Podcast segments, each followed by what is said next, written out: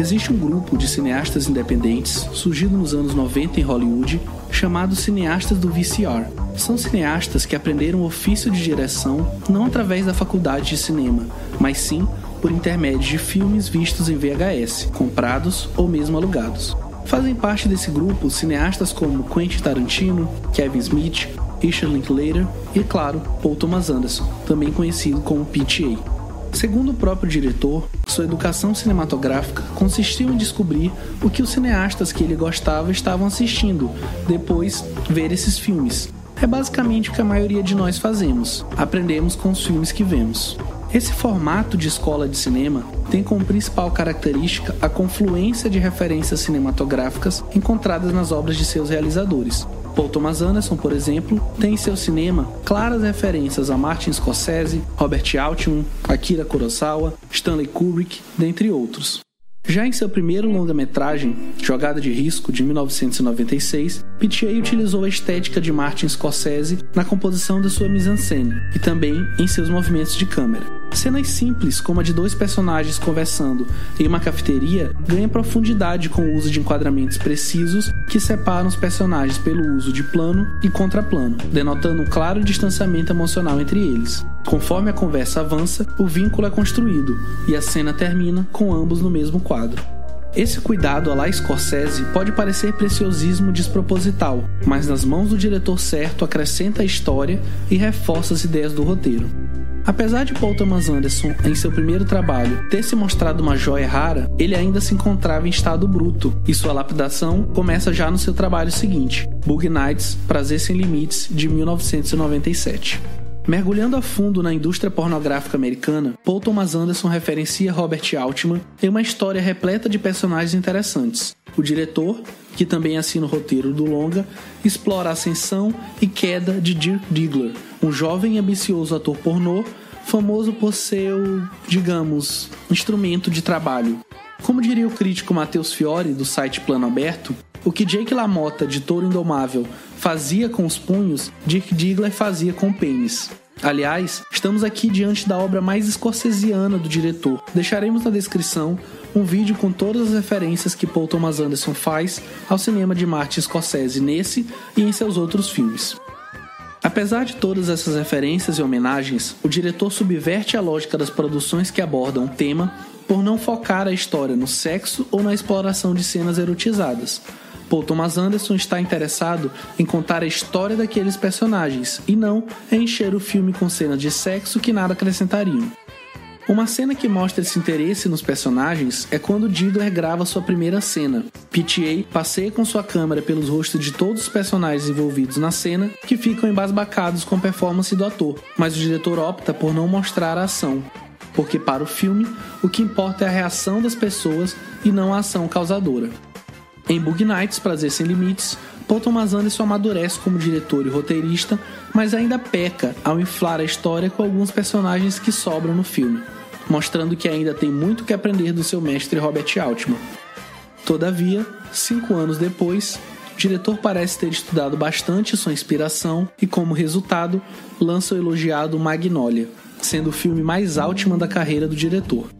Temos aqui seis histórias imersas em suas idiosincrasias que se cruzam, criando uma teia de acontecimentos, desembocando em um dos mais controversos clímax da história do cinema. Embalado pelas canções de Aimee Mann, Magnolia apresenta um Paul Thomas Anderson ainda mais evocativo que em seus longas anteriores. Perdão, culpa, remorso, empatia e redenção são retratados com maestria nessa poderosa obra. Em Magnolia, o diretor aborda seus personagens com muito mais profundidade que em suas obras anteriores, e para isso, PTA, além de contar com alguns autores que já haviam trabalhado com ele, investe em outros, como Tom Cruise e Jason Roberts, que juntos conseguem protagonizar uma das mais belas cenas que o diretor já produziu. Magnolia transborda magnetismo em seus personagens, graças a um roteiro inteligente que sabe amarrar todas as histórias harmonicamente, e também por uma direção de atores que, a partir daqui, torna-se outra importante marca do cinema de Paul Thomas Anderson. Com o sucesso de Magnolia, PTA, em uma entrevista dada durante o Festival de Cannes, anunciou que seu próximo filme seria uma comédia romântica protagonizada por Adam Sandler. A notícia foi recebida como piada pela imprensa, mas para surpresa de todos, em 2002, o diretor lança Embriagado de Amor, que foi exibido em Cannes, rendendo a PTA o prêmio de melhor direção do festival. Delicado, sensível e apaixonante, Embriagado de Amor é uma gigantesca surpresa na carreira do diretor, tanto pela temática quanto pela estética. Aqui, Paul Thomas Anderson repete a parceria com Robert Elswit para compor uma obra onde as cores têm destaque não somente nas roupas de seus protagonistas, mas em tudo que as lentes do diretor têm alcance. O azul da tristeza, da solidão, contrasta com o vermelho da paixão, da calorosidade. Sem esquecer do belíssimo jogo de sombras, onde não há apenas elementos de solidão, amor e paixão. Há algo muito além disso. Embriagado de Amor fala de um amor que vai além dos rótulos, das coincidências, das aparências. É um filme que mostra que PTA não é apenas uma grife que emula seus mestres. Estamos diante de um fenômeno que sabe, como poucos, extrair o máximo de seus atores, mesmo os mais limitados. Cinco anos depois, Paul Thomas Anderson entrega o que para muitos é sua grande obra-prima, Sangue Negro, de 2007. Aqui chegamos em um ponto de ruptura na carreira do diretor. Sem seus trabalhos anteriores, Robert Altman e Martin Scorsese eram suas principais influências, aqui estamos diante de um PTA muito mais profundo, carregado, cínico e, sobretudo, muito mais centrado. É o início de uma fase mais kubrickiana do diretor, que passa a utilizar-se de planos abertos que exploram perfeitamente o espaço, no caso de Sangue Negro, as terras, fruto da ganância de Daniel Plainville, interpretado por Daniel Day-Lewis em sua primeira parceria com Paul Thomas Anderson. Outra mudança significativa em Sangue Negro está na entrada de Johnny Greenwood, guitarrista do Radiohead, na composição da trilha sonora. Esta é a primeira composição de Greenwood para um longa-metragem ficcional, e o resultado não podia ser melhor. A trilha sonora consegue reforçar com perfeição toda a misantropia do protagonista, que, associada a uma brilhante atuação de Day-Lewis, compõe o mais odioso personagem do cinema de PTA. Um trabalho digno dos grandes mestres do cinema. E por falar em mestre, novamente, após cinco anos, Paul Thomas Anderson lança O Mestre, obra que marca o fim da parceria do diretor com o ator Philip Seymour Hoffman, que faleceu dois anos depois. Mais uma vez, PTA evolui sua direção, dessa vez motivado por uma razão não artística, mas logística, pois não pôde contar com o diretor de fotografia Robert Elswit, que estava trabalhando em Um Legado Burn, substituindo-o por Mihai Malaimari Jr. Tal informação teria pouca relevância se a mudança estética do filme não fosse tão notória. Em O Mestre, PTA trabalha com pouquíssima profundidade de campo, destacando o rosto de seus protagonistas em tela, no caso, Joaquin Phoenix e Philip Seymour Hoffman, os grandes alicerces do filme. O magnetismo de ambos nos deixam vidrados naquela história, que se trata de um eufemismo para a cientologia e todas as suas controvérsias. O tema central do filme se resume em uma frase do personagem de Seymour Hoffman.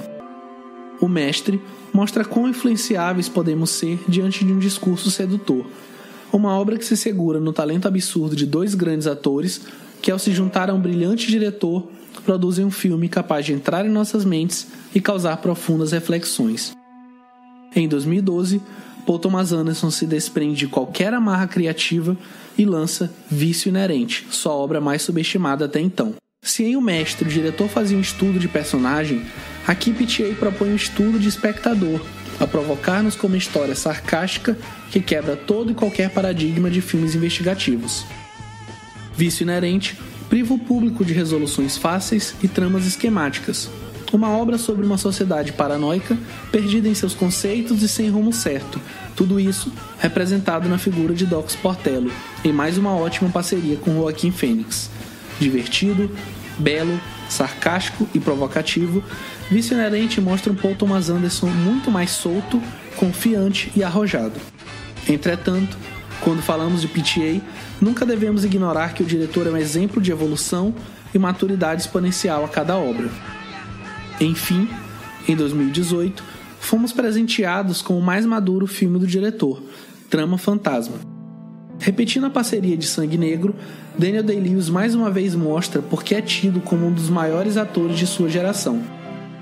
Em uma atuação delicada e portentosa, O ator é premiado por ter PTA na direção, que consegue com elegantes e simples movimentos de câmera retratar tanto a meticulosidade quanto a elegância de seu protagonista.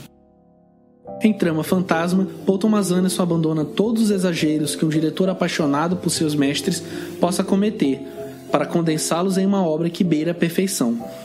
Podemos dizer que há aqui elementos de Kubrick, Altman e Scorsese, mas acima de tudo, Trama Fantasma se revela o filme mais Paul Thomas Anderson do diretor. Se você é apaixonado por cinema, sinta-se grato por poder acompanhar ao vivo o surgimento de um potencial mestre do cinema. Esse ensaio fica por aqui. Se você quiser conhecer mais sobre o cinema de Paul Thomas Anderson, temos um podcast inteiro dedicado ao diretor. O link estará na descrição do vídeo. Não deixe de conferir. Esperamos que tenham gostado deste vídeo. Não se esqueçam de compartilhá-lo em suas redes sociais para que mais pessoas conheçam esse diretor tão incrível e também de assinar o canal. Deixem nos comentários que outros diretores vocês gostariam que fossem analisados aqui no canal e lá no podcast do Plano Sequência. Um forte abraço e até a próxima.